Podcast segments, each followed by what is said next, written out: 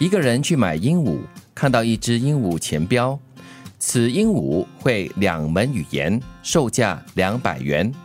另一只鹦鹉前标则写道，此鹦鹉会四门语言，售价四百元。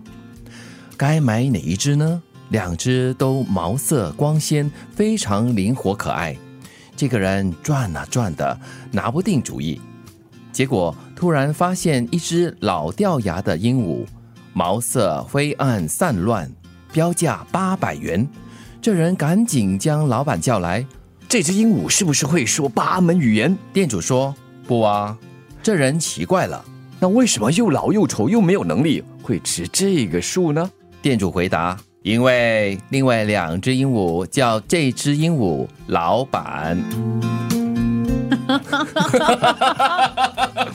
嗯，不看僧面要看佛面哈，真的好好笑，跟老师还差不多吧？那至少你会觉得说，他应该是教会他们语言的那只鹦鹉嘛？你你你只会的是不只是两种或者四种语言，可能会八国语言哦。你确定今天这个故事不是这个笑话吗？是是真的是笑话，我不知道。这个故事讲的是一个领导人啊，对不对？一个好的老板哈，他要是一个很好的伯乐。是，他要能够发掘或者是培养他的团队。我只可以从中得出，一个老板呢是要又老又老掉牙的又丑的，那才是一个好老板，才值八百元。这是鹦鹉啦，是寓言故事啦。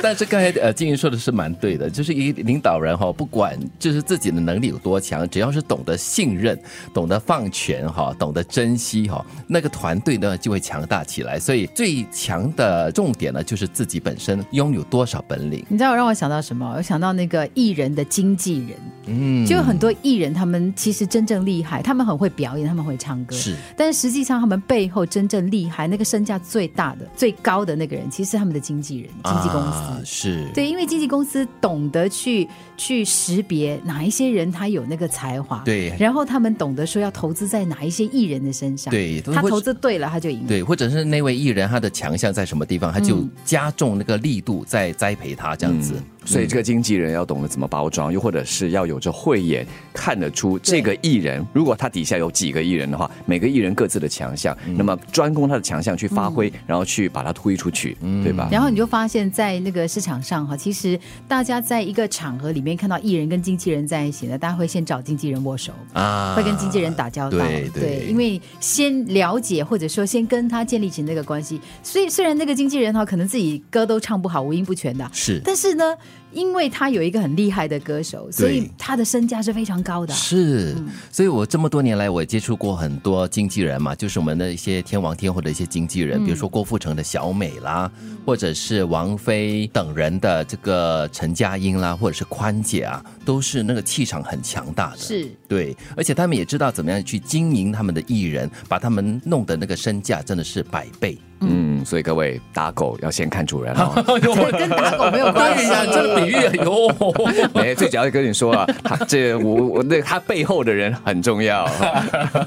所以基本上呢，你要成为一个身价高的人，因为你发现自己没有那样的一个，比如说能力的话，你要去识别，然后去培养那些有这样的一个呃能耐的人。对，然后呢，你就用它来提高自己的身价。是的，哦，厉害。真正的领导人不一定自己能力有多强，只要懂得信任、懂得放权、懂得珍惜，就能团结比自己更强的力量，从而提升自己的身价。相反的，许多能力非常强的人，却因为过于完美主义，势必亲力亲为，什么人都不如自己，最后只能够做最好的公关人员、销售代表，却成不了优秀的领导人。